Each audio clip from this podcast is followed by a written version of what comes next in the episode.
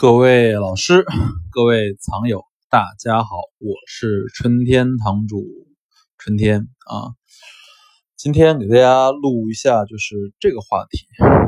嗯，叫做买的好是古玩商的核心竞争力啊，买的好是古玩商的核心竞争力啊。这里我说下，首先说下我对整个看法。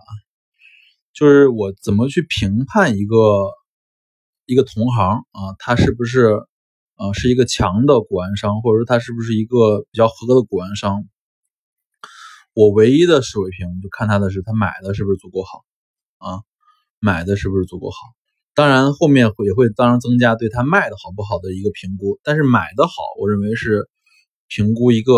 古玩同行是不是是一个合格古玩商的呃第一的一个因素。这里我想说一下，先给大家说一下什么叫做买的好啊？买的好，我想是分为三个维度给大家讲啊，三个维度。维度一叫做独立性啊，独立性，就是我们见过很多古玩同行啊，他自己其实是不能独立买东西的，他买一件东西要问 A，要问 B，要问 C。他做不到自己在这个古玩地摊里面看、蹲着验货，然后买，谁都不问啊，做不到。他买一件东西，他都需要通过多方的验证、多方的思考、多方的讨论才能买到东西。这其实看来虽然看起来谨慎啊，但是其实在我看来，他就是并不是一个我认为合格的古玩商啊。因为其实你们也大家知道，就是。有时候你去一个地摊儿，或者说去一个集市里面买东西的时候，没有人能在很快的时间内给你很快的答案，都需要你自己在这个几十秒钟迅速做决定。所以我认为，就是如果一个人能够独立的去买卖东西啊，不靠任何人帮助，而且买东西是对的，这是第一步啊，就是你买的好，第一步就是独立能买东西啊。第二个维度是什么？叫做买到性价比高的东西，就要捡漏嘛，俗称的就是。其实，呃，大家也可能就是知道，就是我们古玩这行的唯一或者最大的乐趣叫做捡漏啊，捡漏。而捡漏的水平，其实是就是评估一个东西性价比是不是高低的一个过程。而一个比较成熟或者比较强的古玩商，我认为就是能买到，就是你花一千，我也花一千，但买东西能值一万，买东西值四千。这就是区别，这就是区别。所以你能不能看到额外的这些价值、额外的这个利润啊？能不能更真实的评估这个投资或者购买卖的这个性价比，买到更高利润空间的东西？我认为这是你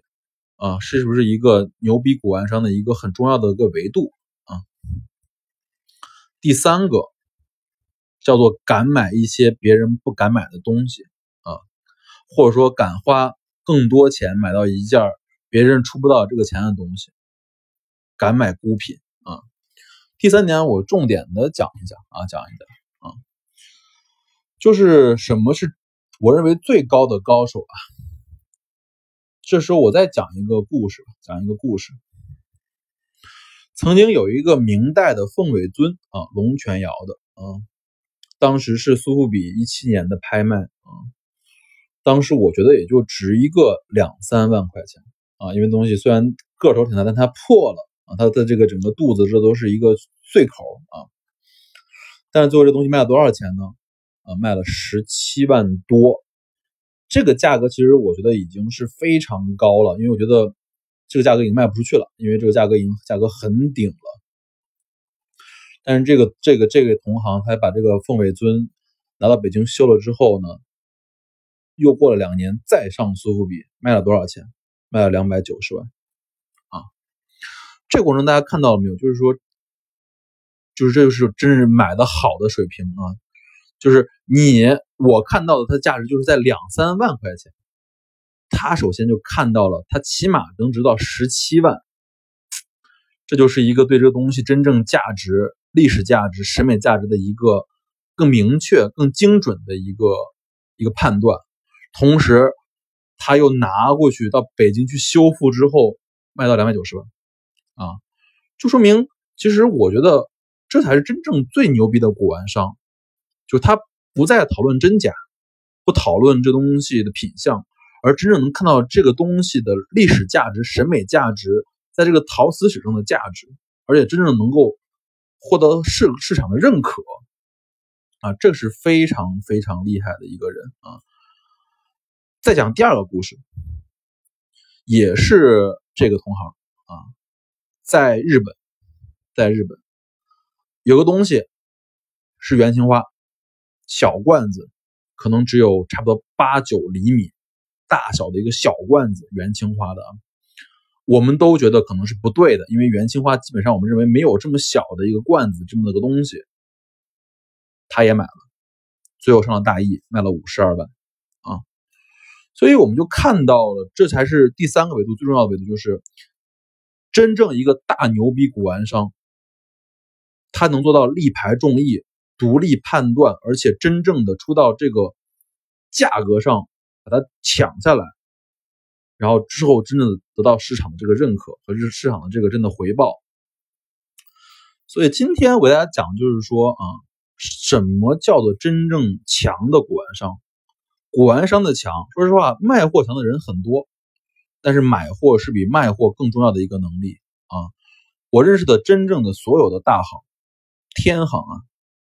都是买手非常强的啊，买手非常强，就是这三点，既有独立性，又有性价比，而且能看到超出我们这些同行眼光的更高的眼光和视觉和格局。好吧，物件开门不解释，春天堂藏词，谢谢大家的收听。